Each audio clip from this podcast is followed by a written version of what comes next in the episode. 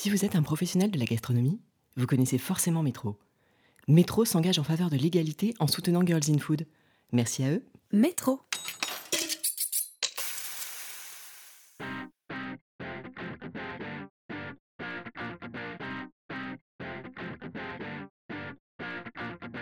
Marie Soria est la chef de cuisine d'un des plus célèbres créateurs d'événements, la maison Potel et Chabot.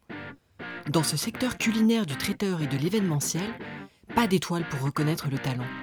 Et pourtant, Marie Soria et son équipe sont au sommet de la haute gastronomie et de la créativité. En 22 ans de carrière dans la maison, Marie en a gravi tous les échelons, jusqu'à devenir chef de cuisine en 2016. Un accomplissement rare dans ce domaine très fermé. Entre innovation, pour concevoir des événements toujours plus impressionnants, et extrême technicité qui lui permet de reproduire à la perfection le menu d'un chef triplement étoilé, Marie Soria est capable de relever tous les challenges. Dans cet épisode, elle partage avec la chaleur qui la caractérise les joies et les difficultés rencontrées dans son métier, la chance d'avoir trouvé sa voie très jeune.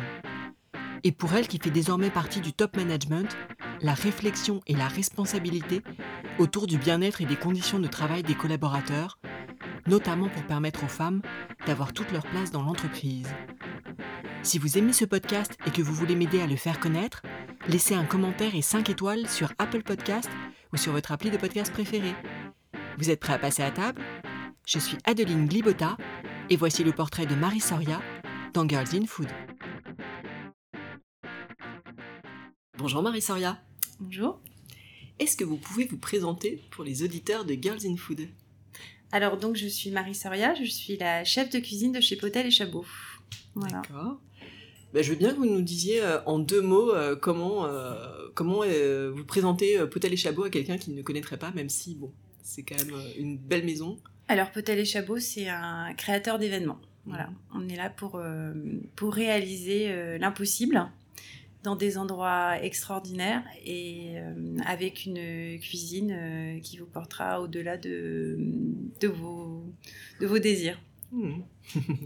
Si on revient un petit peu en arrière euh, dans votre enfance, euh, est-ce que la cuisine était euh, quelque chose d'important dans votre famille? Alors, c'est assez drôle parce que maman va, va pas être contente. Mais maman, c'était pas trop son truc la cuisine. Donc moi, j'ai commencé à faire la cuisine avec avec mon père parce qu'on allait on allait en vacances chez Michel Guérard. Et moi, je me suis un peu passionnée parce que d'abord il y avait les cuisines et euh, moi, quand je me baladais dans le parc, euh, bah, j'étais attirée par les cuisines parce que c'était vraiment une, comme une mise en scène en fait. C'était un théâtre. Je me rappelle que les cuisiniers sortaient dehors, euh, ils mettaient les tables. moi, j'arrivais toujours à la même heure. Je savais qu'à 11h, les cuisiniers sortaient, ils mettaient les tables et je regardais le spectacle. Hmm. Et donc, ça a commencé comme ça. Après, on achetait les livres. Hmm. Et après, en fait, c'était parti. le week-end, c'était le millefeuille aux asperges. On a tout fait, en fait. On a fait tous les livres, enfin, pratiquement toutes les recettes du bouquin. Et, euh, en fait, après, je, moi, j'attendais en fait le week-end pour faire la cuisine euh, avec, avec mon père. Et, je me rappelle du premier plat que je lui ai fait toute seule. C'était un de ses copains qui avait chassé des palombes et je lui ai fait des palombes euh, en cocotte qui étaient juste fabuleuses. Et je me souviens en fait de ce plaisir de l'attendre. Ouais. Et au moment où il s'assoit, et là, je lui sers ma mmh. recette. Et cette sensation-là, en fait, euh, j'ai jamais perdu. C'est-à-dire que euh, quand on fait des testings ou quand on fait des nouvelles cartes ou quand on fait goûter ou quand on a des, nouveaux plats, euh, j'ai toujours cette même sensation en fait qui s'atténue pas. Et, et ça, c'est un vrai bonheur en fait de faire découvrir ou d'avoir un client qui dit ah ouais ça c'est génial ou enfin c'est un, un, pur bonheur. Mmh. Donc on comprend que c'est vous avez été très influencé par la cuisine de Michel Guérard depuis très jeune. Euh, comment est-ce que vous expliquez que hum, vous aviez envie voilà, de, de, reproduire ces plats? Qu'est-ce qui vous a euh, bah, marqué à ce moment-là? Alors déjà, c'est un chef qui est emblématique mmh. euh, et, je trouve qu'il a, il a eu une cuisine totalement en avance sur son temps. Donc euh, c'est ça qui m'a plu. Et puis après toute cette évolution en fait qu'il a eu parce que c'est euh, moi quand je travaille avec euh, avec Michel quand on a la chance de faire des événements ensemble à chaque fois en fait il me bluffe sur son évolution mm. sur la modernité de ses plats tout en gardant un côté classique. Et alors quand j'étais quand j'étais plus jeune je me rendais pas forcément compte de ça. Je me rendais peut-être juste compte qu'on était dans un était dans un endroit qui était fabuleux parce que les, les termes à Eugénie c'est un endroit qui est extraordinaire. Et puis après sa cuisine elle est elle est tellement réfléchie et intelligente que même petite j'ai adoré ok. Et toujours euh, dans votre enfance donc on comprend que vous cuisiniez déjà beaucoup euh, qui était en charge du plat du dimanche ou des plats de, fête? Alors, euh, bah, c'était mon papa et je me souviens d'avoir fait plein plein de recettes de 31 ou un beurre blanc, euh, un beurre blanc avec un coulibiac de saumon. Alors ça, c'était fabuleux. Une langouste aussi en belle vue. Je crois que j'ai encore les photos à la maison. Et, donc, après, c'est devenu vite une évidence. Le week-end, il fallait faire des plats et c'était avec mon père. D'accord. Et hum, est-ce que ça veut dire que très jeune, vous saviez que vous vouliez en faire votre métier ou c'était une passion comme ça? Alors au début, c'était vraiment euh, en fait un, plaisir. Mmh. Et puis euh, à l'école, je m'ennuyais. Euh, ma sœur était, on a un an, on a un an de différence. Ma sœur, c'était euh, la première de la classe, elle travaillait très bien, et moi j'étais euh, bah, une année derrière et je m'ennuyais en fait. Ça, J'ai jamais trouvé en fait euh, de passion à, passer du temps à regarder un tableau, sauf au moment où j'ai commencé l'école hôtelière. Et je me mmh. souviens de mes premiers bulletins de notes où ma mère s'est dit se sont trompés, c'est pas les mêmes bulletins de notes que quand elle était en classique. Mmh. Parce que j'avais trouvé ma voie en fait. Et je, me rappelle même de, de ce, de, de ce concours. C'était au Paraclet il y a, il y a longtemps. Je pourrais vous redonner l'année, mais je ne l'ai plus en tête. Et il y avait 250 candidats et il y avait, euh, il y avait 25 places. Et euh, ben, je suis arrivée deuxième. Hmm. Parce que j'avais déjà ma place en fait. Et euh, C'était un concours pour rentrer dans l'école Pour, pour rentrer, il y avait une classe pour. C'était le CAP de cuisine, hein, mais à l'époque, il n'y avait pas beaucoup d'écoles hôtelières. Enfin, moi, j'en avais qu'une dans, dans, ma ville. C'était euh, le Paraclet. Et, euh, et, surtout qui acceptait les filles, parce que ça, c'était encore un autre sujet. Euh, c'est incroyable de repenser à ça maintenant. Oui, oui, oui. Mais donc, on, on, a dit clairement à ma mère, de toute façon, il y a 250 jeunes qui veulent se présenter. Nous, normalement, on prend pas de filles. Mais si elle veut essayer le concours, elle, y essaye. Et euh, si elle arrive à rentrer dans les, dans les 24, 24 euh, ou 25 places, et eh ben elle sera prise. Et donc, euh, ça m'avait mis une petite pression. Et je me rappelle de certains, moments de, ce passage où, j'ai fait les choses naturellement et en fait sans aucun effort. Je, me rappelle, et pourtant ça remonte, il y avait des épreuves. en fait, j'étais vraiment à ma place. Ouais. Et après, quand on a commencé enfin c'était un bonheur. Je, je mm. m'amusais en fait. Et, même dans mes cours euh, j'étais à ma place. Alors j'avais eu cette chance aussi euh, c'était euh, l'époque où mes parents avaient, avaient un copain qui venait d'arriver qui était italien qu'on avait croisé dans un voyage et qui s'installait en Bretagne dans ma ville juste à côté de chez mes parents. Et c'était une pizzeria. Mm. et juste avant de rentrer en école hôtelière donc j'avais 13 ans euh, mon père m'avait dit, écoute, cet été, c'est pas de vacances, tu vas aller travailler chez Albino. Albino. Et donc, moi, quand je suis arrivée à l'école hôtelière, j'avais déjà un petit plus parce que j'avais travaillé un an, enfin un, deux mois dans cette pizzeria où, c'était les premières pizzas en fait. Les gens connaissaient pas les pizzas. Les pizzas. C'était euh, c'était vraiment la cuisine italienne qui commençait à arriver en France. Et donc euh, j'avais travaillé deux mois en salle, en cuisine. Enfin voilà, j'avais virevolté dans cette pizzeria pendant deux mois. Et déjà arrivé, j'avais une avance sur, euh, sur les jeunes qui étaient là parce que je, j'avais déjà euh, ce petit côté un peu professionnel en moi. Oui, bien sûr. Et donc, je comprends parce que je, pose traditionnellement la question à mes invités quel a été votre euh, tout premier job? Mais je suppose que c'est à la pizzeria Alors oui, mais, mais je me souviens qu'il fallait être rapide, je me souviens de tout ça, je me souviens des, de, d'être en cuisine à, faire, à faire de la concassée de tomates, je me souviens de choses comme ça. Mais mon premier vrai job, c'était euh, c'était plutôt euh, mon premier stage en fait, mm. euh, qui était qui est un restaurant qui existe toujours à l'hôtel de la Pointe, où là, ben j'ai travaillé avec un chef qui s'appelait Ludovic Le Thor et qui était un chef qui avait fait des grandes maisons et je me rendais pas compte au début, mais je sais que ça a été aussi un, un tournant parce qu'il m'a donné, il m'a appris la rigueur, il m'a appris la rapidité. Euh, je suis restée deux mois en stage là-bas et je n'ai que des souvenirs euh, de. Alors, de. Comment dire De de technique, de professionnalisme. Je, savais où j'étais et, sincèrement, j'ai encore de, très bons souvenirs. Je me rappelle qu'il faisait une rillette de, tourteau qui était exceptionnelle. On avait des produits qui étaient fantastiques. Enfin, c'était une chance d'être là. Mm. Et justement, cette dimension euh, rigueur, euh, rapidité, enfin, la cuisine est un métier exigeant.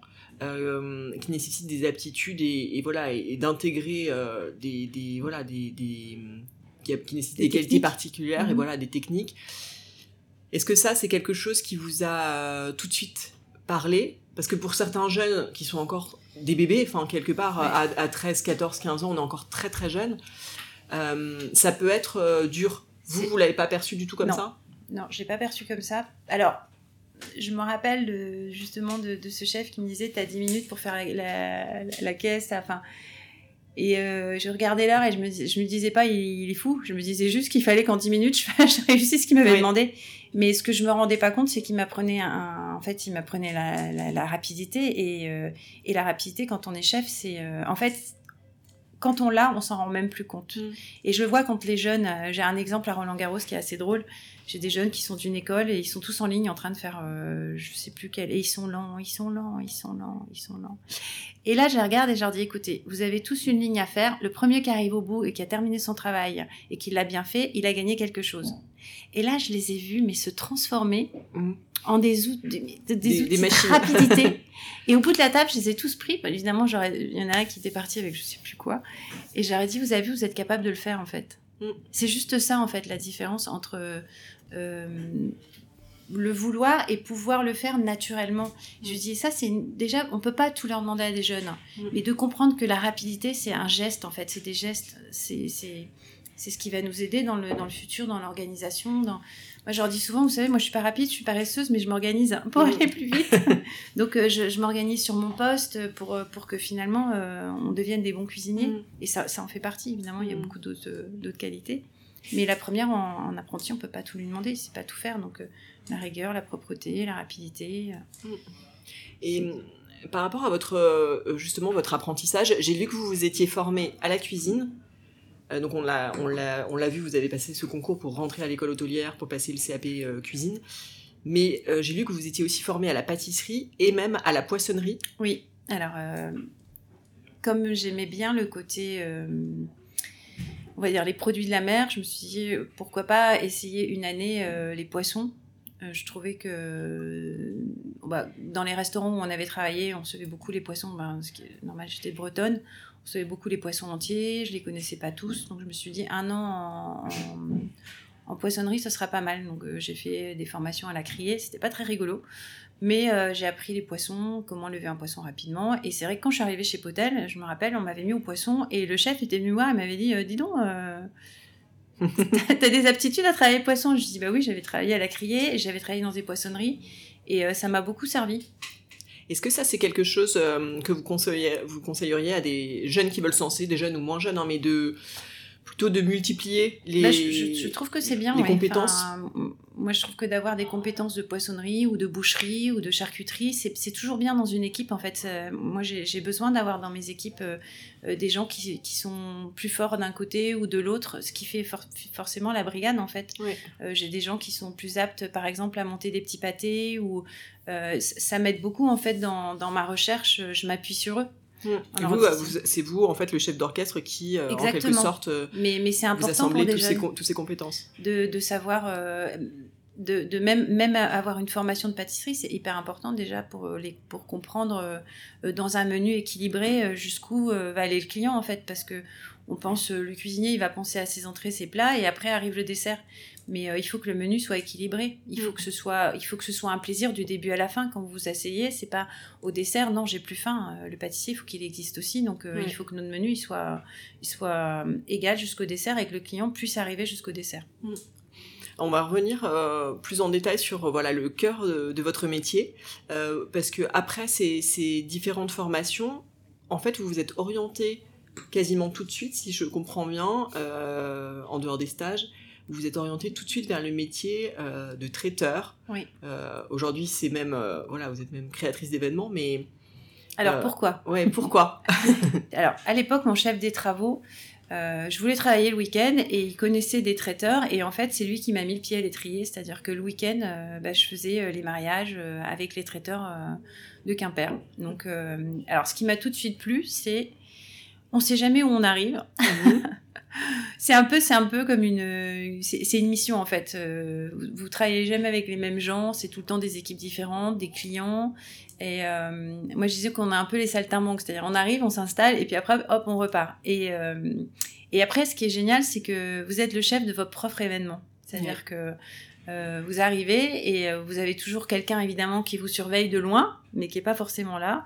Donc, c'est vous le chef de, de votre réception, vous organisez, vous avez un, un, objectif avec un mariage ou, autre. Et, et ce côté-là m'a aussi plu, parce que mmh. ça, ça, nous, ça me permettait d'exister en dehors de, finalement d'un restaurant où il y a un chef avec toute une équipe. Là, on vous donne des responsabilités, vous partez avec votre camion euh, mm. et vous rentrez avec. Et au-delà de tout ça, vous avez fait la cuisine et, euh, des jolis mariages ou des événements différents. Donc ça, j'aimais beaucoup ce côté-là. Le côté d'avoir des responsabilités. Voilà, d'avoir des responsabilités jeunes et, euh, et surtout de... C'est un peu une aventure en fait. Mm. Voilà. et chaque événement, c'est une aventure différente. Donc c'est peut-être moins répétitif que peut l'être une cuisine dans un restaurant? C'est différent. Dans un restaurant, chaque service, vous allez vous améliorer, vous allez atteindre la perfection à chaque service. Vous savez quelque part ce qui va arriver. Tandis qu'en traiteur, c'est un peu différent puisque vous n'avez qu'une chance. Euh, c'est l'événement d'un jour, c'est euh, un séminaire ou autre, mais demain c'est différent. Mmh. Donc oui, j'aime bien ce côté aventure, aventurier en fait. Mmh. Vous êtes en fait entré euh, assez euh, vite chez Potel et Chabot. Euh, je crois que vous aviez 22 ans. 22 ans, oui. Mm. vous en êtes aujourd'hui la chef de cuisine. Est-ce qu'on peut revenir un peu sur... déjà, quand vous êtes entré chez, dans cette maison, comment, enfin, quelle perception vous aviez de l'entreprise, de cette entreprise-là? Alors, c'est assez drôle parce qu'on était, on était trois, trois petits bretons. Mm. Donc il, y avait une cabine devant chez Potel. Hélas, j'étais un peu triste, ils l'ont retirée il y a quelques années, mais elle est restée quand même là. Et donc on a, on a appelé, euh, on est tombé sur la cuisine, euh, sur, euh, sur, le, sur un des chefs qui est parti en retraite. Et, et je me rappelle, j'avais, une telle pression. C'était, je sais pas, j'avais l'impression que, que je rentrais au palais de l'Élysée. Ouais. Parce que un chef à l'époque en Bretagne m'avait dit j'aimerais bien faire du traiteur, mais différent, j'aimerais bien euh, évoluer. Et il m'avait dit, il n'y a qu'un traiteur chez qui tu dois aller, c'est chez Potel et Chabot. Donc à l'époque, il n'y avait pas d'internet, c'était euh, vraiment euh, que, sur, que sur le réseau. Je me suis dit, bon, bah allez hop, on part à Paris, on n'avait pas de rendez-vous. Et, et, ce petit coup de téléphone dans la cabine où j'ai ce chef au téléphone qui me dit, enfin, je, je, me présente et je dis que je cherche du travail en traiteur. Et il me dit, bah monte, euh, et, on, va, on va regarder ce qu'on peut faire. Et donc moi j'avais un petit euh, pressbook mhm. et euh, que j'ai toujours d'ailleurs où j'avais les photos de ce que je faisais en Bretagne chez, chez le traiteur chez qui j'étais. Parce qu'après l'école évidemment je suis partie en traiteur tout de suite. Traiteur qui me faisait travailler en extra, qui m'a embauché en tant que mhm. chef. à 22 ans. Ah oui d'accord. Ah oui Donc évidemment, en tant que chef à 22 ans, on a beaucoup de lacunes et je m'en suis vite rendu compte. Je faisais toujours les mêmes recettes. C'est pour ça que j'avais décidé de changer. Je suis quand même restée deux ans chez lui. Et, euh, et donc j'étais hyper fière de lui montrer mon pressbook avec mes dauphins en pièces cocktail et mes coquilles Saint-Jacques. Mais j'avais aussi euh, des jolis petits pâtés en croûte euh, et, et, le contact est tout de suite passé parce que on était trois. Il nous a dit bah, je vous embauche tous les, tous les trois à demain. Je trouve que c'est euh, ce qui est intéressant aussi dans cette euh, dans cette, euh, cette entrée en matière chez Potel et Chabot, c'est que vous avez osé. C'est-à-dire, voilà, vous, vous, étiez en Bretagne, vous êtes venu à Paris pour un rendez-vous que vous n'aviez même pas. Non c'est vrai. Euh, vous êtes venu jusqu'ici, euh, voilà. Eh, mais on est, là, on est dans les bureaux de Pétel et Je, me souviens, on était devant cette façade qui est monstrueuse, parce que si vous regardez le 3 rue de Chaillot, la façade est sublime. Ouais, très impressionnante. Très impressionnante. Et je me rappelle d'être devant cette cabine et, et on était trois, on disait, vas-y, toi, prends le téléphone. Euh, non, vas-y, toi, c'est toi qui appelle. Bon, c'est toi la fille, c'est toi qui prends le téléphone. Et je me rappelle de monter dans ce bureau qui est, bon, c'est un peu différent maintenant, mais mais d'avoir ce chef euh, qui était Guy Plat et euh, que j'ai eu encore au téléphone il n'y a pas longtemps et qui en plus qui était d'une gentillesse euh, qui a fait son apprentissage chez Potel et qui reste qui a fait toute sa carrière. Et c'est aussi ça Potel c'est que c'est une grande maison mais à l'intérieur on a on a des vrais contacts humains. Mm. Et, euh, et ce côté-là m'a tout de suite plu parce que bon, il savait très bien qu'on était de Bretagne et que j'avais ma petite valise et que je repartais le soir même. Mais il nous a quand même dit Je vous attends demain à 7h en cuisine. et avec un regard, et je ne savais pas si c'était euh, si c'était vraiment. Et bon, il nous a laissé une semaine pour nous installer.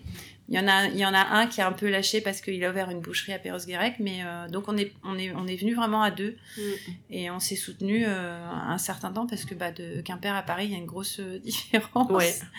Et je pense que ça nous a aidé aussi d'être à deux dans cette entreprise et d'être un peu plus fort. Après, lui, évidemment, il a pris une place de chef ailleurs. Il est parti. Mais, euh, mais j'ai un super bon souvenir de ce début où, euh, où je rentrais dans ce labo et je me rappelle, euh, j'avais j'avais cette pression. Je me rappelle mon, mon chef du garde-manger qui s'appelle Éric Champigny, qui a fait aussi sa carrière et qui est parti en retraite il y a deux ans. était venu me voir en me disant mais tu sais tu peux parler hein, mais on va pas te manger mais euh, voilà, je voulais, euh, je voulais leur montrer quelque chose en fait. Je voulais, je, voulais pas rater mon, ouais. mes essais et, euh, Mmh. et, et bon, ça a bien fonctionné parce qu'ils m'ont gardé. Et vous êtes aujourd'hui, depuis 2016, je crois, la chef de cuisine 2016, oui. Et je suis rentrée en 2000, 2000 en 92. Je suis Mm. rentrée en 92. Et ce qui est assez hallucinant, c'est que j'ai des chefs qui sont, qui étaient là avant moi, qui sont encore là. Oui, donc il y a des beaux parcours Oui. en interne, et dont le vôtre. Euh, Est-ce qu'on peut revenir un petit peu dessus sur euh, les principales étapes? Donc vous êtes rentré euh, Alors, je suis rentrée Tout- tout en bas de l'échelle, quelque Tout en part. bas de l'échelle Ouais. en tant que commis. Et euh, j'étais au garde-manger. Et je me rappelle de mon chef qui m'a dit une phrase il n'y a pas longtemps qui était, assez drôle. Il m'a dit euh, Toi, tu venais d'arriver. Et je suis passée dans la cuisine. Je te connaissais pas. Ça fait peut-être un, ou deux mois que j'étais au garde-manger. Et il m'a dit Tu étais déjà en train de diriger tout le monde. je me rendais même pas compte. Mais il me dit, il y avait des mecs qui, qui- enfin moi j'avais des, dans son, dans, dans, dans son équipe à lui, il y avait des, des gens qui étaient là depuis, euh, pareil, 15 ans, 20 ans. Et il m'a dit, toi t'étais là, euh, t'avais tes 22 ans et tu commençais déjà à diriger euh, les vieux de la vieille et tout le monde t'avait accepté.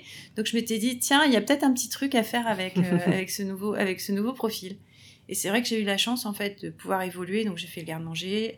J'ai d'abord fait la poissonnerie, enfin le, le- on va dire le montage où là, viande, poisson, enfin tout ce qui pa- tout ce qui passe en premier, les légumes. Et après, j'ai fait le garde-manger. Et après, j'ai fait. euh, euh, après, en fait, après tout ça, je suis restée dans le labo. Je suis jamais vraiment passée au chaud, mais euh, je, commençais à m'ennuyer un peu en fait. Et là, j'avais été voir le chef et je voulais aller à la déco parce qu'il y avait euh, au troisième un espace où on faisait que de la déco. Donc il y Mhm. avait du sucre, de la glace, des fleurs et j'arrêtais pas de le tanner parce que je voulais absolument monter à la déco. Et puis, euh, et puis un jour, entre deux portes, je croise euh, chef, est-ce que je peux monter à la déco? Il me fait bah vas-y, c'est bon, à partir du mois prochain, tu passes à la déco. Et là, je suis restée deux ans, euh, deux ans à la déco et euh, c'était le côté fleur. J'étais pas dans le côté sucre ni dans le côté glace. Et donc, me voilà avec ma camionnette, aller acheter mes fleurs à Rungis. Et ce qui était intéressant, c'est qu'on faisait pas des fleurs de fleuriste, mais, des, mais des, plutôt des, des pièces uniques. Et pendant deux ans, avec. Alors euh, expliquez-nous ça. alors, des pièces uniques, c'est quoi? C'est une- euh, à l'époque, hein, je sais pas dire à l'époque, mais c'est qu'en fait, euh, il fallait faire des choses différentes. Euh, un, un jour, je vous donne un exemple. Il me- il m'appelle, il, était avec euh, Grand Marnier, et il me dit il faut que tu me fasses un centre de table, mais t'as trois fleurs, il n'y avait pas de budget, et, euh, et donc euh, bah, j'ai pris euh, de la cannelle, j'ai pris des grosses marguerites oranges, et j'ai fait un centre de table qui n'était pas un centre de table avec des fleurs piquées, mais plutôt quelque chose de design. il y avait une fleur qui flottait, et, et c'était c'était plus ça notre challenge, c'était de faire des, en gros des œuvres d'art avec les fleurs. Et moi j'ai trouvé ça génial parce qu'on travaillait avec un menuisier, avec un ferronnier, D'accord. et, euh, et, et donc, on, je- pendant- pendant deux ans, je me suis éclatée. Je me rappelle que le chiffre d'affaires avait explosé. et je je m'en rendais même pas compte. En fait, on bossait, on faisait des événements comme ça avec. euh, et le chef m'a- m'appuyait beaucoup. En fait, il me donnait un peu les lignes de conduite, il m'aidait. On faisait des. Et on avait fait des RP avec, euh, avec nos œuvres. Mm. Et c'était magnifique. hein. Ouais. Parce, que, parce que derrière, en fait, il n'y avait pas cet acquis de fleuriste. Donc, moi, la fleur, je la prenais dans tous les sens du terme. Et, euh, et on a vraiment fait une très très belle collection. Mais je trouve intéressant d'apprendre que vous, enfin, d'une part, euh, quelqu'un qui était en cuisine pouvait se retrouver à faire des créations, de la création florale, Oui, oui. et d'autre part, que ce soit fait en interne. Parce que, parce que à l'époque, Enfin, mince, je suis encore dit à l'époque. Parce que quand je travaillais en traiteur, mon job aussi, quand j'étais en Bretagne, c'était de prendre mon camion avec mes dauphins et mes, euh, et mes coquilles Saint-Jacques et de les mettre sur le buffet.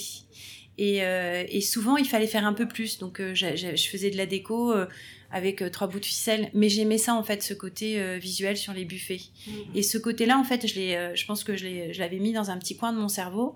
Et quand je suis arrivée ici et que je voyais qu'ils faisaient des décos sur buffet là-haut, moi, c'est ça qui m'intéressait. Ouais, et, euh, d'accord. et je me rappelle aussi d'une, d'une, d'une fois où on a un accueil en bas avec nos clients et il m'avait dit Tu me fais deux décos euh, parce qu'il y a de, de chaque côté. Mm. Et, euh, et donc, je fais deux décos, je les mets en place, puis euh, il revient, il me dit Non, mais c'est pas ça que je veux. Tu les enlèves, tu me fais autre chose. hein. Et, et euh, j'avais, j'a- j'avais un, un copain qui m'avait ramené plein de, de, de, de petits potimarrons de toutes les couleurs. Enfin, c'était un truc fantastique. Et j'étais là, qu'est-ce qu'il veut, qu'est-ce qu'il me demande? Et je me rappelle, j'avais mis ces, ces, ces- tout- tout- tous ces coloquins dans, dans les aquariums, mais gigantesques, j'avais mis ça à l'accueil dans de l'eau. Il était revenu me voir, il m'avait fait, tu vois, c'est ça que j'attends de toi. Et c'était d'une telle modernité. Et, euh, et donc à partir de là, en fait, vous êtes lancé. En fait, il n'y a plus rien qui vous arrête, puisque vous avez un chef qui vous fait confiance. Euh, après, on travaillait ensemble les projets, on les mettait à la carte. Les commerciaux les aimaient, donc après, ça, c'est génial. C'est- ouais, ouais. Et hum, comment est-ce que euh, vous, trou- vous trouviez et vous trouvez toujours l'inspiration, ce côté euh, artistique en fait hyper créatif, c'est très différent euh, de faire, euh, Faire de la cuisine. cuisine. Mais Même si on comprend que dans le trai- dans Ouais, un- justement dans un métier de traiteur il y a les deux, mais comment est-ce que on apprend ça en fait, alors que c'est pas quelque chose que vous avez appris à l'école hôtelière? Non, ah non, pas du tout. Mais alors, ce qui est intéressant ch- chez nous, c'est que hum, il y a plein d'exemples où euh, finalement on part sur quelque chose, on part sur une direction parce qu'on a un besoin. Mhm. C'est-à-dire que euh, je sais que moi, par exemple, quand on travaillait sur les cartes pour ces décorations-là, euh, on travaillait beaucoup avec un ferronnier, donc euh, on travaillait sur des structures. Et en fait, c'est- un objectif final qui fait que vous arrivez à ça. C'est-à-dire que là, on avait, on avait des RP, on travaillait avec ce ferronnier, et donc tout- tous ces éléments en fait se, se mettent de- dans votre tête, et, et- et- et c'est un travail en commun aussi parce que le chef vous donne des objectifs, mais euh, sincèrement, au bout, je ne sais pas d'où sortaient ces, ces- ces- ces idées, mais euh, je pense que c'est un vrai travail en commun en fait, avec, euh, avec les équipes, avec. et puis c'est cette chance de pas savoir que finalement une fleur ça se pique dans la mousse et Mm. comme vous êtes fleuriste vous êtes plus euh, dans, dans cette habitude de, de- de fle- faire des fleurs avec de la mousse alors que moi ça je l'avais pas. Oui, bien sûr. donc je me permettais des choses avec les ça, vous fleurs. n'aviez pas les limites euh, qu'on peut avoir quand on a et puis c'était l'époque où par exemple le Georges V bah, ils avaient retiré toutes les tiges je sais pas si vous avez ces fleurs qu'ils mettaient Ouais. dans des aquariums complètement de travers. En fait après on se permet tout. Et ce côté créatif il existe parce que euh, parce que vous, vous devez à- vous avez une direction à prendre on a, on a beaucoup de clients qui en fait ce qui, est- ce qui moi je trouve ça génial c'est qu'ils ils nous donnent des, des lignes de conduite Euh, la dernière fois c'était euh, c'était pour l'opéra, c'était un ballet, euh, ça commençait en blanc, la danseuse était blanche et puis à la fin elle finit aux enfers, elle est rouge. Mm. Et on devait faire un menu tout autour de, de, de- de cette histoire. Bah, c'est de là qu'est sorti par exemple la rose givrée. Ok. Parce que euh, je, je l'aurais peut-être jamais sorti si j'avais pas eu ce client qui m'avait demandé cette, euh, cette mission en fait de faire un menu tout autour de, du blanc et du rouge. Et à un moment donné, j'utilise cette rose givrée parce que, parce que je me dis une rose rouge. Mais sans ce client, je l'aurais peut-être pas. Et j'ai plein d'exemples comme ça. On a une tour de verre qui s'empile, qui est juste fantastique. Je crois que ça fait 20 ans qu'elle est à la carte. Euh, le maître d'hôtel prend sa tour de verre. Dedans, il y a ces, petits- ces petites, euh, ces, ces éléments d'entrée, par exemple, et on vient rajouter quelque chose.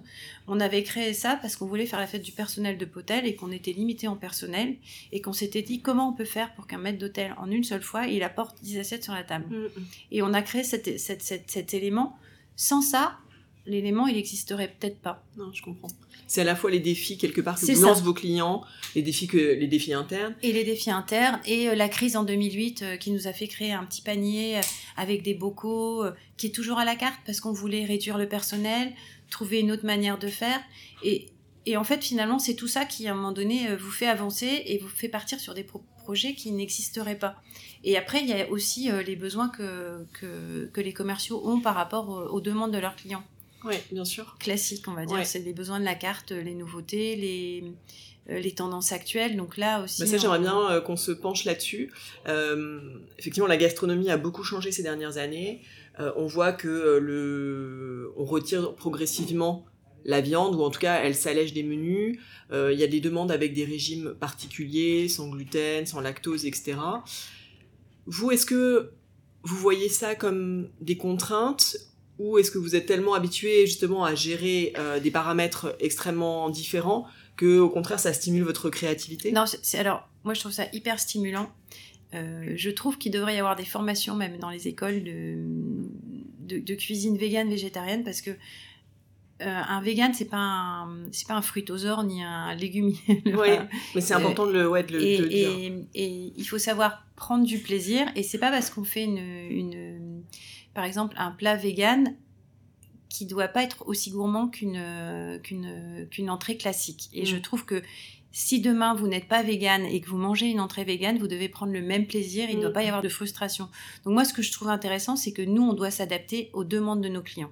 Donc euh, tout ce qui est produit allergène ou tout ce qui est demande vegan, végétarien, flexitarien. Enfin, on doit être à la pointe de tout ça. Et, euh, et je ne me vois pas me dire non, je ferai pas de vegan parce que pour moi, ce serait pas euh, déjà une bonne image pour la maison. On doit être dans, on doit être, on doit vivre dans notre temps en fait. Et, euh, et, moi, j'ai appris plein plein de choses sur le sur le vegan. Et, euh, et j'ai aussi un mari qui est un vrai viandard. Et je mm. l'ai amené dans des restaurants vegan. Et maintenant le week-end ma nièce qui mange aussi beaucoup de, de légumes enfin qui est, qui est plutôt végétarienne vegan on va le week-end et on s'éclate. Parce que j'ai découvert en fait une autre cuisine. Et donc oui évidemment ça m'intéresse je suppose que ça euh, nourrit aussi ça euh, vos plats traditionnels ou classiques. Euh. Il y, a des, y a des, en fait, c'est des, des, manières de faire qui sont hyper intéressantes avec les, on va dire toutes les noix, les mélanges. et je les utilise même dans ma cuisine classique évidemment. Mm. Mais, mais et du coup, ça m'a porté cette, cette, nouvelle carte qu'on a fait en 2022. Il y a beaucoup beaucoup de, de comment dire d'idées qui, viennent de, de, de, la recherche sur la carte végane. D'accord. Et vous ça vous arrive euh, concrètement euh, de, de, faire des, des événements complètement véganes? on, vient de lancer la carte. Euh, ce qui est intéressant, c'est que là, on a déjà des demandes. On a fait des testings dernièrement pour des marques ou des grandes maisons qui voulaient faire des, des menus véganes. Bon, alors, on leur a fait des propositions, ils ont beaucoup aimé.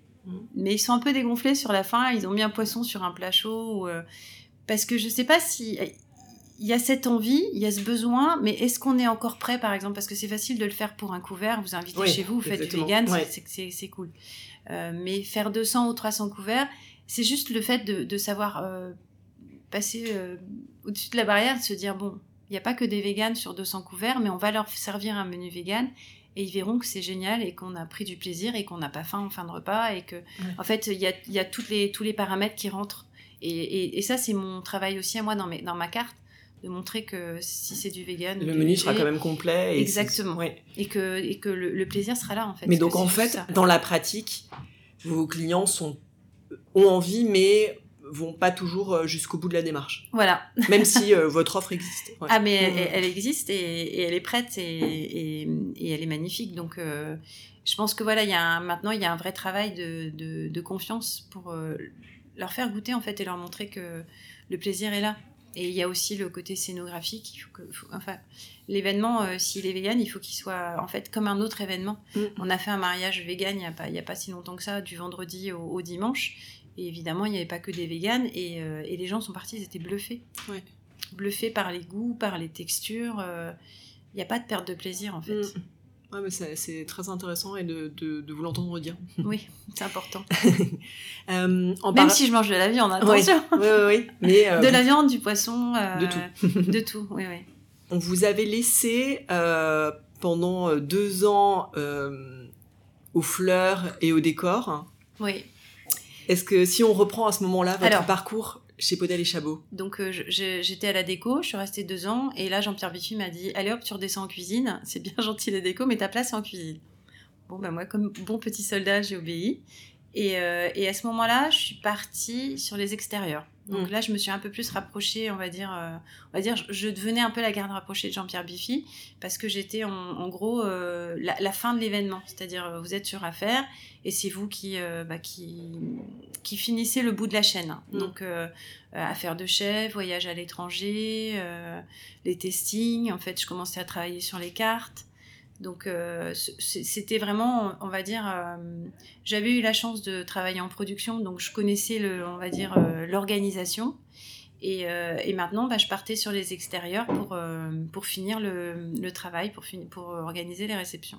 Parce que juste pour expliquer peut-être aux auditeurs, d'ailleurs votre bureau est, se trouve juste à côté de, de la cuisine euh, de Potel et Chabot, qui Oui. est donc dans, dans Paris. Euh, donc toutes les préparations commencent ici Ici, et sont, sont sont terminées. déportés sur Voilà, les les- affaires. tout ce qui Voilà. est euh, finition, Finition, dressage. dressage, euh, Ça se passe sur place. tout se passe. euh, donc on a la chance d'avoir un, on va dire un gros bateau, moi je l'appelle comme ça, de production dans le cœur de- du 16e, où on a euh, 90 cuisiniers et 45 pâtissiers avec, euh, on va dire, une cinquantaine de commerciaux qui travaillent Mm. euh, aux trois rues de Chaillot. Et en fait, le travail, c'est de, de commencer en fait cette production et de la finir dans des endroits différents, dans Paris ou dans le monde entier. Donc, on a deux équipes différentes. On a vraiment euh, les équipes de prod et après les équipes extérieures. D'accord. À quel moment est-ce que vous êtes euh, devenu chef, justement? Donc on l'a dit en 2016, mais ça correspond à quoi comme évolution? Alors, moi, je suis devenue chef en 92 quand je suis rentrée chez Bouteille. Ouais. Je crois que j'ai même j'étais chef à l'école. Dans ma tête, j'ai toujours été chef en fait, ce qui m'a des fois euh, causé quelques petits problèmes. Mais euh, en fait, je pense que le, le- vous avez ce côté euh, organisation dans votre tête, à la manière dont vous sou- souhaiteriez le faire. Alors, évidemment, on est pe- petit chef ou mais mais on, on est chef en fait, je pense. Donc il y a- il y a- en fait, il y a une forme de prédisposition au leadership. Je pense, oui. Ouais. Il y a, y, a, y, a, y a ce côté. euh, j'ai- J'aimais beaucoup, en fait. euh, moi, j'aime bien dans ma tête organiser et, euh, et que ça se passe de la manière dont je l'ai organisé. Mm. Bon, des fois, je fais des efforts. Hein, je, les vous autres aussi, aux voilà. circonstances, ouais. Je m'adapte aussi aux circonstances. Mais c'est vrai qu'en 2016, quand j'ai pris la place de, de Jean-Pierre Biffy, euh, lui m'avait déjà euh, laissé les rênes et bien préparé euh, pour que je puisse prendre sa place et prendre la place d'un chef qui est là depuis. Euh, euh, lui, je crois qu'il est rentré en 90, euh, 90 ou peut-être un petit peu avant. Et donc, il a fait une très belle carrière chez Potel et on, sait ce qu'il a fait pour euh, le milieu euh, du traiteur. Je pense qu'il a fait un gros travail euh, de mise en scène, de, fin, de sortie des cuisiniers. C'était aussi l'époque où voilà, il y avait une, nouvelle, une nouvelle ère euh, avec euh, ces chefs qui sortaient de leur cuisine. Euh, prendre sa place, c'est- aussi un, un, Un challenge. un challenge Ouais. parce que parce qu'il a il a il a mis une empreinte que je ne veux pas effacer Mm, et euh, mais je veux juste faire mon empreinte à moi bien sûr. donc euh, Et hum, on peut aussi se poser la question de qu'est-ce que ça a fait en tant que femme d'arriver, de prendre la suite donc d'un chef respecté qui était donc un homme. Il y a peu de femmes en position voilà, de leadership dans ce, dans ce secteur, euh, que ce soit chez les traiteurs, mais même en, en cuisine dans les grandes Oui. brigades. Mhm. Euh, comment vous l'avez vécu de ce point de vue-là? Alors moi j'ai toujours eu la chance d'avoir des, ch- des, des chefs exceptionnels qui euh, parlaient pas de de genre mais plutôt de de capacité Ok, Voilà. c'est super. Et, euh, et, et je trouve que moi, quand j'ai pris la place de chef en 2016, j'avais déjà les équipes qui me suivaient. J'ai pas eu à faire mes preuves hein. parce que c'est en fait quand vous savez où vous allez et que vous avez euh, la sincérité, le respect, vous, vous savez que seul vous êtes rien et que moi, mes, les, les- enfin, les équipes derrière, elles étaient déjà avec moi.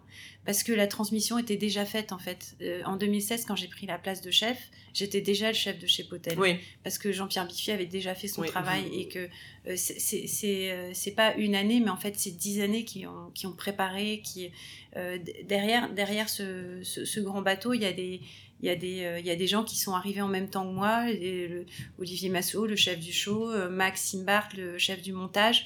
Euh, ces chefs-là, il fallait qu'ils m'acceptent aussi, mais ils m'ont accepté depuis le début en fait. C'est- Oui. Ça a été une vraie préparation et, et moi, de, de- demain, je cherche aussi cette personne qui va me remplacer et qui fera, qui, qui, qui fera que ce bateau continue à avancer dans la bonne direction avec des équipes fortes. hein. Mm. C'est en fait quand vous êtes chef, vos équipes, c'est votre or et c'est avec ça qu'on fonctionne. Donc demain, moi, j'ai besoin que ces gens me fassent confiance et en fait, c'est une, une, confiance mutuelle qui se crée avec les années. Mmh.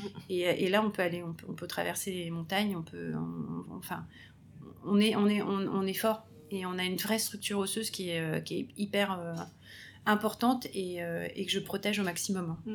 Là, ce que, ce que, ce que je comprends, c'est que le, le, le management, c'est une partie très importante de votre, de votre travail.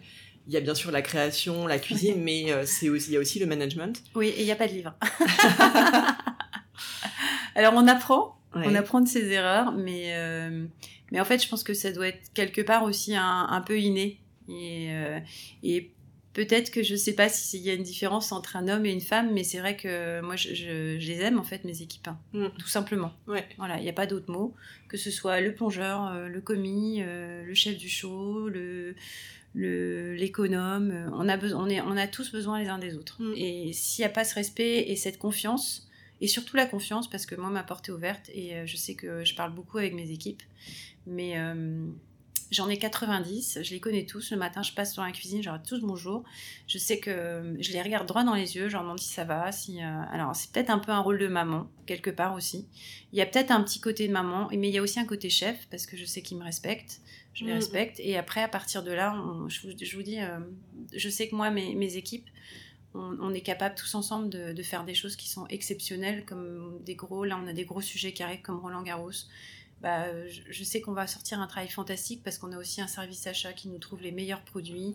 On a ces équipes en production qui sont extraordinaires. Et puis après, on a les équipes en extérieur qui finissent le travail que les, que, les chefs de production ont fait. Mm. Et tout ça mis ensemble, sincèrement, moi, j'ai je ne sais plus combien d'années de maison, j'ai arrêté de compter.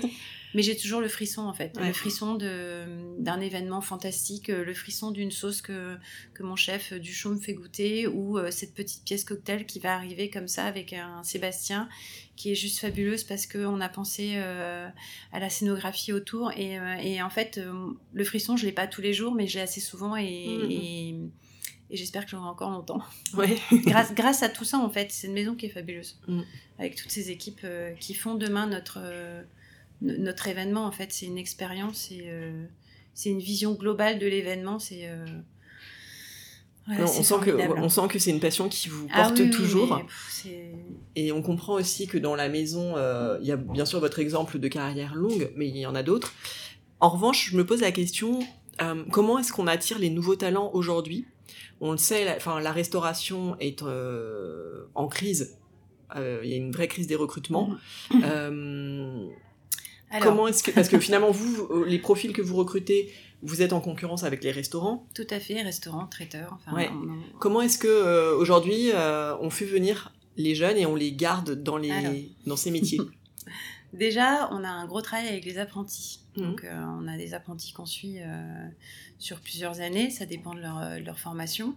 Donc, on, on, a la chance d'avoir, enfin, on va dire, on prend une vingtaine d'apprentis par an, ce qui nous mhm. permet de les suivre. Euh, chaque chef de poste euh, a ses apprentis. Les apprentis tournent, ils font leur, euh, leur formation, leurs examens. Souvent, ils partent.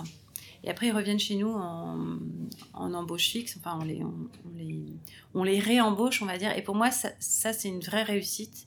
Parce que ça veut dire quoi? Ça veut dire que déjà, il s'est senti bien. Mm. Il est parti voir ailleurs et il revient parce que chez nous, c'est pas mal. parce qu'il se sent bien, en fait. Et, euh, et, moi, je, je, je, mise pas sur, euh, sur une année, en fait. Moi, je veux que les, équipes qui viennent chez nous s'installent et restent. Mm.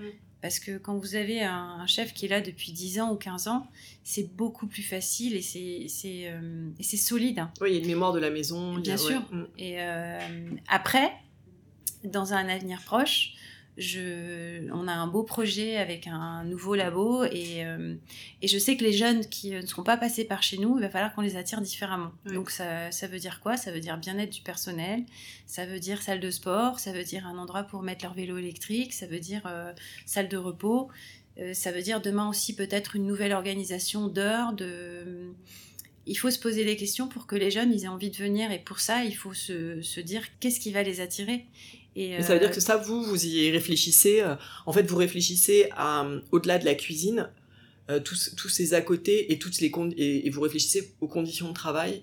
alors les conditions de travail, on a toujours été, on va dire, on est, on est quand même une maison saine avec les respects des heures. Mm. On a un gros travail avec les RH qui nous permettent d'avancer dans le bon sens et de pas faire de mauvais choix. Enfin, on a vraiment, on est très entouré de ce côté-là. Mais après, il y a le côté bien-être du personnel. Et les nouvelles générations euh, sont euh, différentes et voient le travail différemment de nous. Mm. Et donc, si on se pose pas ces questions-là, demain, les jeunes, c'est notre avenir. Si ces jeunes ne viennent pas, euh, ben, on va pas avancer. Oui, il y a plus de- Donc, euh, oui. voilà. Donc, au-delà de tout ça, il faut se poser les bonnes questions et se dire comment va être ma cuisine demain. Et je sais qu'il y a beaucoup de gens maintenant qui travaillent en télétravail. Nous, évidemment, ça ne nous concerne pas. Mais par contre, c'est demain de se dire comment on peut faire une production différente avec des gens qui travailleraient peut-être plus et qui viendraient moins souvent, enfin sur des, sur des jours de repos différents. Et cette question-là, oui, je me la pose maintenant parce que c'est maintenant qu'il faut se la poser. Mm. Pour se mettre en place, pour, euh, on va dire, euh, si tout va bien, en 2024, on aura un nouvel outil de production qui va être juste fantastique. Et euh, il va falloir que j'attire mes jeunes. Oui. Et euh, ces jeunes-là, bah, je, je vais être fière demain de pouvoir leur montrer un outil qui va les faire rêver et qui va leur donner envie en fait de venir chez nous et pas juste de venir pour un an, mais de s'installer. Parce que mon rôle, il est aussi, c'est de demain d'avoir une cette même ossature, mais euh, avec euh, une nouvelle jeunesse. Ouais. Euh, tout à l'heure, euh, vous avez évoqué Roland Garros, qui est un événement euh, sur lequel vous travaillez tous les ans. J'aimerais bien que vous nous parliez un peu des coulisses d'un événement de ce type-là. Alors, ce qui est fantastique déjà à Roland Garros, c'est qu'on on va servir euh, 3500 couverts euh, le midi et on a la chance d'avoir euh, un nouveau stade. Enfin, c'est pas un nouveau stade, mais plutôt un nouveau fonctionnement de stade qui nous permet de servir aussi le soir, puisqu'on a des matchs le soir. Donc, euh, on a une nouvelle organisation. Alors, ce qui est formidable à Roland Garros, c'est qu'on arrive, on arrive sur le stade le vendredi. Enfin, on a des petites équipes qui arrivent le vendredi, mais le dimanche, tout le monde est là pour servir les déjeuners. Donc, on doit servir 3500 couverts. On a à peu près euh, 300 cuisiniers qui arrivent. Alors, la chance, c'est qu'on a un vrai réseau qui nous permet d'avoir des chefs de palace. Euh, on a beaucoup de chefs qui viennent du monde entier, qui connaissent l'événement et qui viennent travailler avec nous et qui nous suivent depuis des années. Mais ce qui est fantastique, c'est que le dimanche, les gens arrivent, ils s'installent, ils déjeunent et on sert 3500 couverts en un service avec des produits, on va dire, euh, d'exception. On travaille avec nos, nos, producteurs pour qu'ils nous fassent pousser euh, la petite feuille de blette à la bonne taille. Euh, on, on peut acheter nos champs de pommes de terre. euh, on, pêche au bon moment. Alors, c'est pas moi qui pêche les poissons, mais, mais je, je, je- on, a ce vrai, cette, ce vrai positionnement de respect de l'environnement parce qu'il faut pas oublier qu'on est quand même sur 7000 couverts jour. Alors évidemment, on n'est pas sur 7000 couverts au même moment puisqu'on a le midi et le soir, mais si on parle même de 3500 couverts le midi, euh, ça fait quand même des quantités volumes, et des euh, volumes qui sont Exceptionnel. exceptionnels, on va dire ça C'est très ça. loin, de, par exemple, du, du quotidien d'un restaurant. Oui, mais quand vous commandez des asperges blanches, euh, ou euh, je, je me rappelle de ma première commande de- d'asperges blanches quand j'étais à Roland Garros, j'étais responsable d'un site. J'ai refait 15 fois ma, ma- mon calcul parce que je me disais mais c'est pas possible, c'est pas autant d'asperges en une seule fois. Et si si. Mm. Donc euh, là on a un vrai travail avec nos nos producteurs et notre service achat. Euh, c'est vrai qu'on fait nos menus en décembre et à partir de là, on est déjà en contact avec nos producteurs pour leur dire attention à cette période-là, on va avoir besoin de temps d'asperges blanches, de temps de, de, de, de, fin, de, de homard ou de, de poisson. Et donc ça, c'est un vrai travail en amont qu'on fait et, euh, et qui nous réussit. Oui, donc la planification, c'est quelque chose quand même d'hyper important dans votre, dans votre travail. Il faut, il réfléchir à ces aspects-là. C'est-à-dire, c'est bien de proposer un menu euh, qui va donc devoir être décliné en très très gros volume, mais c'est aussi, euh, donc faut l'exécuter le jour J, mais Faut ça veut dire que des mois avant, il faut, faut être sûr de pouvoir avoir les de produits. pouvoir avoir les produits Mm. et, euh, et c'est surtout de respecter aussi l'environnement de et puis euh, et puis le- client en fait parce que quand vous faites une carte vous la faites vous vous dites que quand vous faites une sauce c'est pour 3500 personnes donc il faut aussi se poser la bonne question de se dire faut être un peu fou mais pas trop Ouais. Euh, faut- la- Il y a la faisabilité technique en fait, ensuite oui des- il y a la pour pouvoir faisabilité respecter les volumes. et aussi le goût du client Ouais. parce que plaire à 3500 personnes C'est très- Ah oui, oui, bien c'est sûr. pas donné tout Non, c'est ça. Enfin, c'est plutôt, euh, enfin, c'est c'est un rôle où quand on quand on fait la carte, on la fait, on la mange, on est tous autour de la table et on la goûte. Et, euh, et on, il n'y a pas que moi qui décide en fait. Je- on réfléchit tous ensemble de se dire ça, ça va plaire ou ça c'est trop osé ou je me rappelle une année on avait fait un homard aux fraises. Ça remonte à quelques années. Bon bah je l'ai pas refait parce que c'était vraiment au début, c'était c'était il y a une quinzaine d'années. Mais il faut voilà, il faut se poser la bonne question de. Il faut pas être trop conceptuel. Non. Il Parce que ça doit plaire à quand même le plus grand nombre. le plus grand nombre et euh, Tout en étant euh, ouais, euh, raffiné. et tout en ouais. étant raffiné, un peu moderne dans le temps, euh, Ouais. et de l'entrée au dessert, parce qu'évidemment, il y a Mm. aussi l'équilibre du dessert euh, Bien sûr. Qui, prend son, qui prend son rôle. Et puis après, on a aussi cette chance à Roland-Garros d'avoir un, un climat un peu particulier. On peut passer de 40 degrés à 12. Donc, euh, quand vous avez une magnifique asperge blanche et qu'il pleut des cordes, bah, je vous assure, j'ai juste envie de pleurer. Ouais. Parce que ces jours-là que vous avez, euh, par exemple, euh, ou une raviole, parce qu'on a aussi pas mal de petits cèpes qui commencent à pousser, une belle raviole chaude et qui fait 40 degrés, bah, vous auriez préféré qu'il y ait l'asperge ce jour-là, parce qu'on fait un menu, on va dire, journalier qui tourne pendant 15 jours. Donc Ouais. une recette différente à chaque fois de l'entrée au plat au dessert. Et donc, év- évidemment, vous choisissez pas vos jours. euh, Non, bien sûr, surtout des mois à l'avance. euh, Voilà. Ouais. Mais bon, des fois ça tombe bien, Ouais. et des fois ça tombe moins bien. J'aimerais aussi qu'on revienne sur un autre aspect qui est la collaboration avec des chefs. Oui, Parce que bon, vous avez bien sûr la carte euh, que, vous, que vous créez avec votre équipe, euh, mais vous avez la particularité euh, dans, dans votre métier de travailler main dans la main avec des grands chefs qui vont euh, vous confier en quelque sorte la recette. leurs recettes pour que vous, les, vous puissiez les servir en très très grande quantité Voilà, à un grand nombre de, couve- de convives. avec leur goût à eux. Voilà. Alors, est-ce que vous pouvez nous raconter un peu comment euh, vous fonctionnez sur ce, ce type d'événement? Alors, euh, quand on a un chef qui vient chez nous, déjà, je veux qu'il. Enfin, c'est plus une confiance mutuelle. C'est-à-dire que déjà, c'est ses recettes, c'est pas les miennes. Donc, euh, je les laisse dans un classeur euh, avec, avec euh, une, on va dire, une confidentialité. Mhm. Et après, il y a ce que lui a défini et qui doit être à l'identique de ce qu'il a fait. Mhm. Donc, euh, quand on fait euh, un couvert, c'est facile, mais après de le réaliser en, dans un plus grand nombre, c'est là où moi j'a- j'arrive parce que c'est mon travail en fait. Je Mhm. sais que si par exemple euh, un chef fait un bar ou un, du bœuf ou, non, enfin, ou même un légume, euh, il faut que ce soit exactement comme lui il a imaginé. Et mon rôle à moi, c'est de le, le- les réaliser pour 100, 200, enfin, il n'y a, a pas de limite. Mais justement, le chef, lui, étoilé, il est là, il a sa recette, et moi, je sais comment la mettre en œuvre pour un grand nombre. C'est vous la garante en fait de ce changement d'échelle.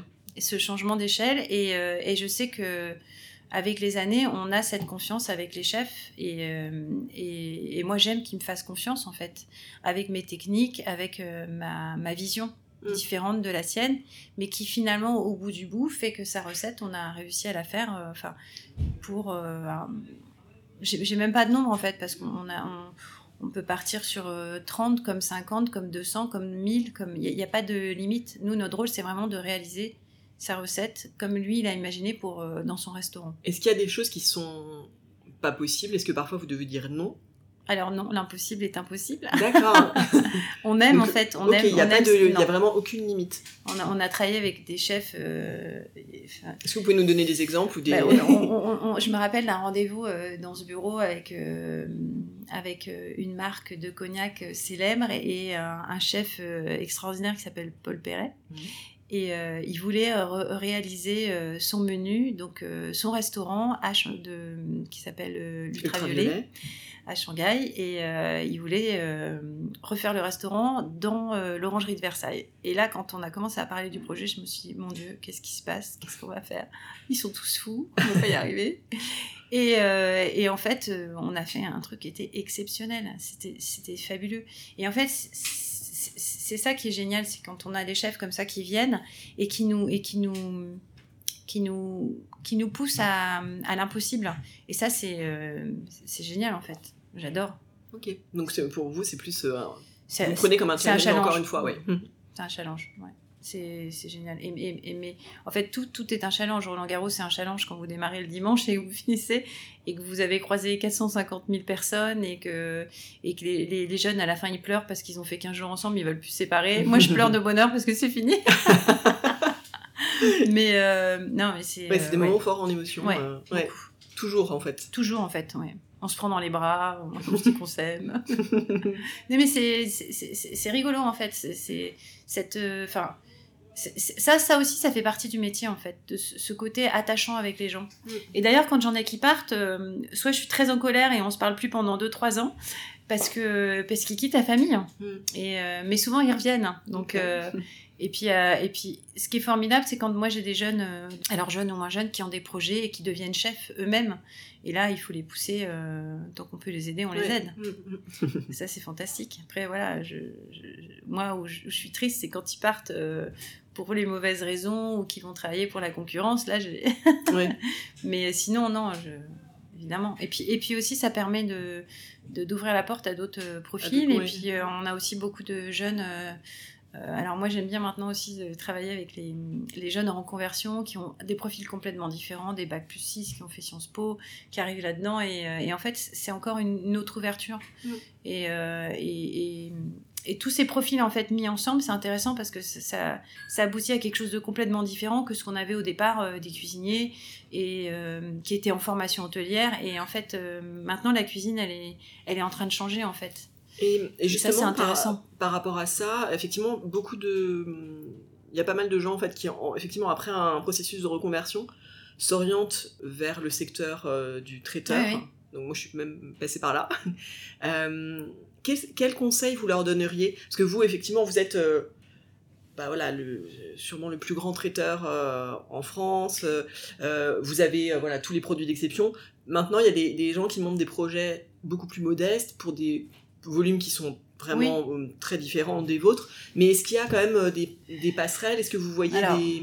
Ouais, moi, j'ai, j'ai un- moi, j'ai un exemple qui est assez drôle. Alors après, je reviendrai sur votre sujet, mais euh, j'ai un, un pilote de chasse qui m'a, qui m'a contacté sur Instagram en me disant qu'il voulait faire de la cuisine, qui me suivait sur Instagram et qui voulait absolument euh, vivre une expérience. Mm.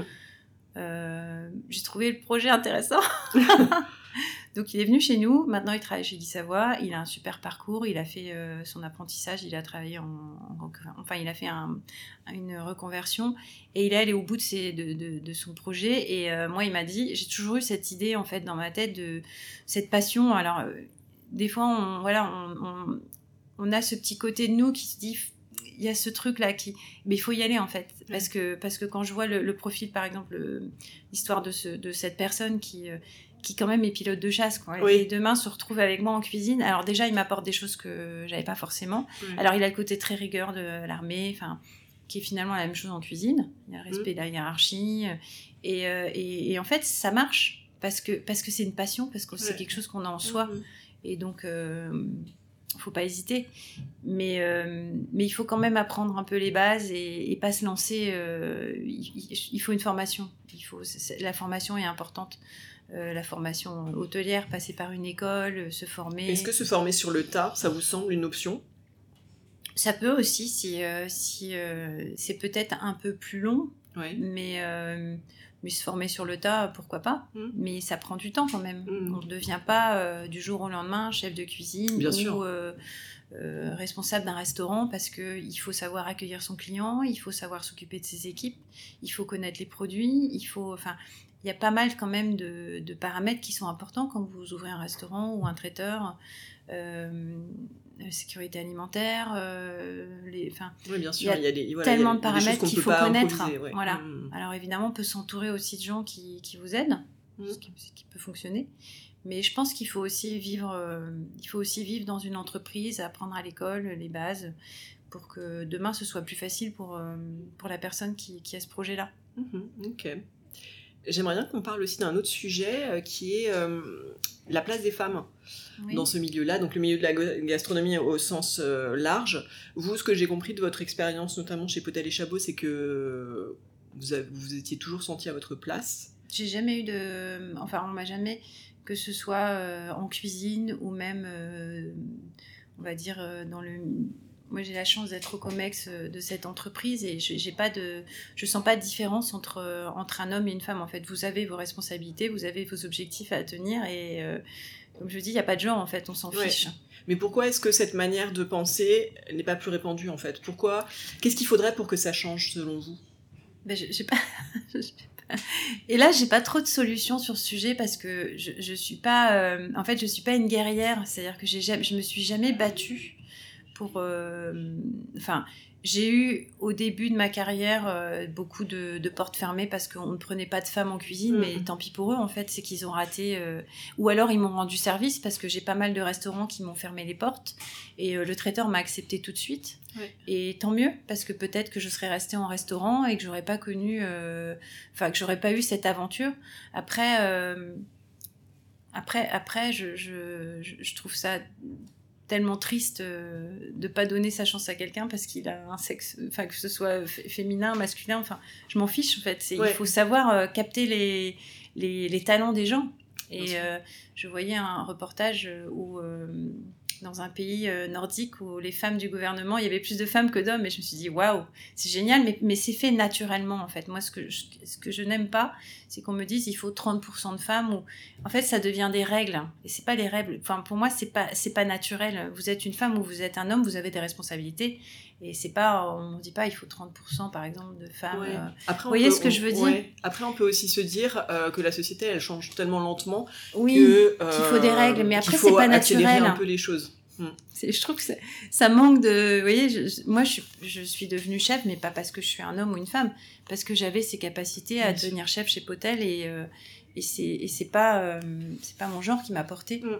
Est-ce que vous dans vos équipes vous voyez arriver euh, des alors oui des générations de, femmes? On, a on, a des, on a des femmes fantastiques chez nous qui ont qui ont des rôles de maman et qui et qui, et qui, demain continuent à, avancer avec leurs responsabilités à nous et à, nous ensemble de trouver euh, les, bonnes manières pour qu'elles continuent à évoluer et à prendre des responsabilités. Moi, ce que je veux surtout pas, c'est que c'est perdre mes, talents parce que demain, euh, euh, une Anaïs est devenue maman et, a peut-être une, vision différente de, son avenir. Et c'est à nous ensemble de trouver les, bonnes...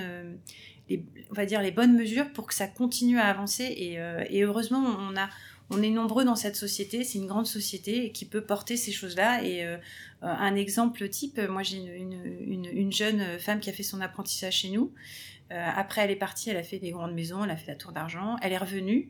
Et euh, là, elle a pris les rênes d'un gros poste en cuisine qui est la partie recrutement, RH. Ben, elle est toujours en cuisine, elle fait quand même des affaires, elle, fait des, elle travaille sur les cartes, mais elle est maman. Et demain, là, elle, vient de passer Cannes, elle a plein d'objectifs, elle a plein de, beaux projets mm. euh, et, je sais que c'est pas son c'est pas un frein demain d'avoir des enfants.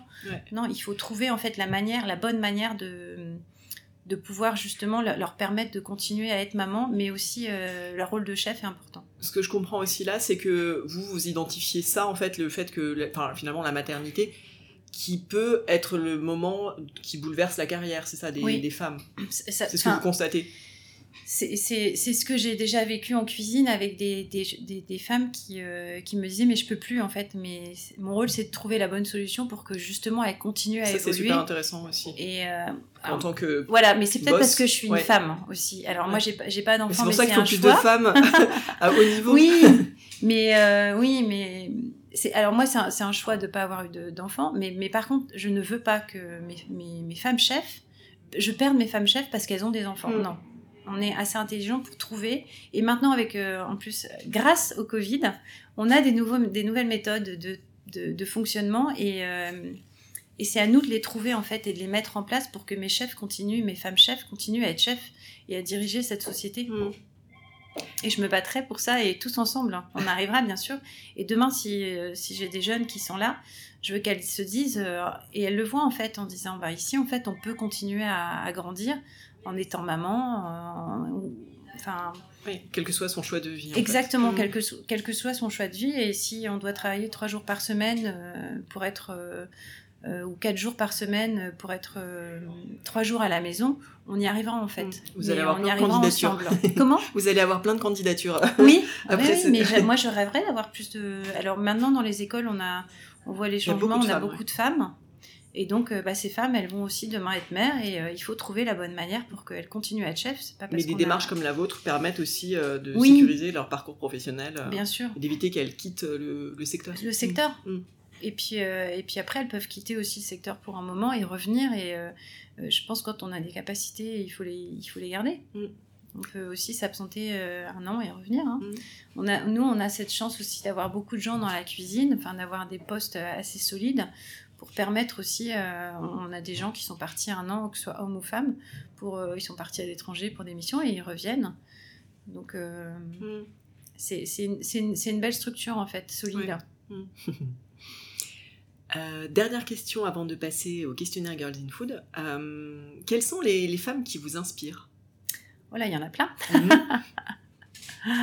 Et j'adore Hélène Darrow parce qu'elle a un parcours, je trouve qu'elle a eu une évolution dans sa cuisine qui est exceptionnelle. Mhm.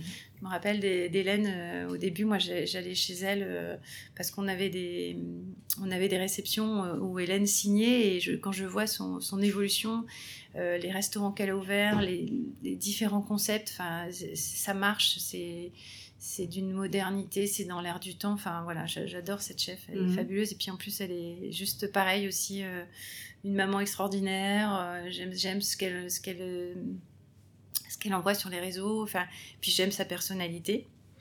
Euh, après, évidemment, euh, dans les femmes exceptionnelles dans le milieu gastronomique, il y a Anne-Sophie Pic, qui, Mhm. elle, euh, vraiment, euh, elle touche les étoiles. Et c'est vrai que quand on travaille avec elle, on voit sa rigueur. je- je- enfin, j'aime beaucoup ses- son ambition. Et puis euh, après, il y a ma maman qui est exceptionnelle. c'est bien de le dire aussi. voilà, qui, euh, qui m'a porté et surtout qui m'a fait confiance parce que euh, dans un milieu comme ça, il y a, il y a 20 ans, faire de la cuisine, c'était un choix complètement dingue. Et elle aurait pu me dire non, non, ce sera pas ton métier. Et donc, bah, grâce à ça, j'ai réussi à, faire ma, enfin, à réaliser cette passion. Et, et je pense qu'il faut laisser les enfants vivre, en fait. Enfin, leur, leur laisser les choix, Même si ça peut être compliqué, parce que la cuisine, il y a 30 ans, c'était euh, c'était pas euh, un métier euh, très brillant, on va dire. Ouais. Moi, je me rappelle de ma soeur qui m'avait dit Je te préviens, si tu dis à mes copines que tu es en CAP de cuisine, tu sors plus avec moi. Je suis OK, d'accord. Les temps ont changé. Oui, c'est assez drôle. hein. Ouais. Mm. Mais tant mieux, heureusement. on, a évolué, euh, on a évolué dans le bon sens parce que c'est vrai que le cuisinier avec sa clope euh, sur la marche avec la, la veste tachée, l'image, elle est plus, euh, c'est plus Non. la même. hein, Tout à fait. heureusement. Mais ça, c'est grâce aussi aux émissions de, de télé. Et puis, moi, avec l'évolution, les pâtissiers sont très à la mode en ce moment. Ouais, c'est vrai. beaucoup, beaucoup de gens veulent faire de la pâtisserie, mais la cuisine, c'est bien aussi. hein. Il y a beaucoup de. Enfin, c'est un ensemble de choses, mais oui. Après, apprendre la, la pâtisserie, c'est important aussi. Marie, on va passer au questionnaire Girls in Food, donc des questions euh, du tac au tac pour mieux vous connaître. Ok. Quel est votre euh, dernier coup de cœur food? Euh, alors, c'est dans un restaurant vegan, c'est une, une purée de betterave à la noisette. Oh my god, Vous c'était pouvez une citer le restaurant ou... Euh, c'est Mes- Messa. Mhm. Hum, Je sais pas si vous connaissez. Non. Euh, je, je me rappelle plus du nom, je crois que c'est Messa, j'ai un doute. Mais euh, non, il y a un- avec une, une feuille de graines croustillante. euh, adoré. Quel plat résume le mieux votre enfance? Alors, euh, le poulet chasseur Mhm. avec papa. Est-ce qu'il y a un plat que vous avez goûté que vous n'avez jamais oublié? C'est euh, géranium. C'était un dessert. C'était une crème brûlée au- au- avec un légume. C'était du concombre. Et euh, c'était à tomber par terre. Est-ce qu'il y a un aliment que vous détestez? Oui, le poivron. Quel produit avez-vous toujours au frigo chez vous? Du parmesan. Et justement, à la maison, quelle est votre recette fétiche? Oh là, j'en ai plein. La recette doudou à laquelle vous revenez euh, tout le temps Euh, alors, j'adore la blanquette en fait. blanquette de veau. Et quand vous préparez cette euh, blanquette, qu'est-ce que vous écoutez? Quelle est la bande-son de votre cuisine? Aïe, aïe, aïe, aïe, aïe. ah, ça va faire rire tout le monde, mais c'est Céline Dion. Je peux l'écouter en boucle toute la journée. Ça désespère mes voisins, mon mari. Toujours les mêmes, les mêmes. C'est Céline Dion en boucle, en fait. Mhm. Désolée. Quel est le restaurant de votre vie? S'il n'en restait qu'un. Bah, Eugénie Les Bains, Michel Gérard. Et un restaurant que vous donneriez cher pour découvrir alors, il y, en a, il y en a pas mal, mais euh, c'est plutôt euh, euh, les. J'aime bien. euh, alors, j'aimerais bien aller euh, au nouveau euh, Noma. Dernière question de cette interview. Quelle femme souhaiteriez-vous entendre au micro de Girls in Food dans un prochain épisode? Bah, Hélène Darroze, par exemple. Bien volontiers. Merci beaucoup Marie Soria. Bah, merci à vous. À très vite. Si ce podcast vous plaît et que vous voulez m'aider à le faire connaître, mettez-lui 5 étoiles et laissez un commentaire sur Apple Podcast ou sur votre appli de podcast préféré. À bientôt pour une nouvelle interview de femmes inspirantes.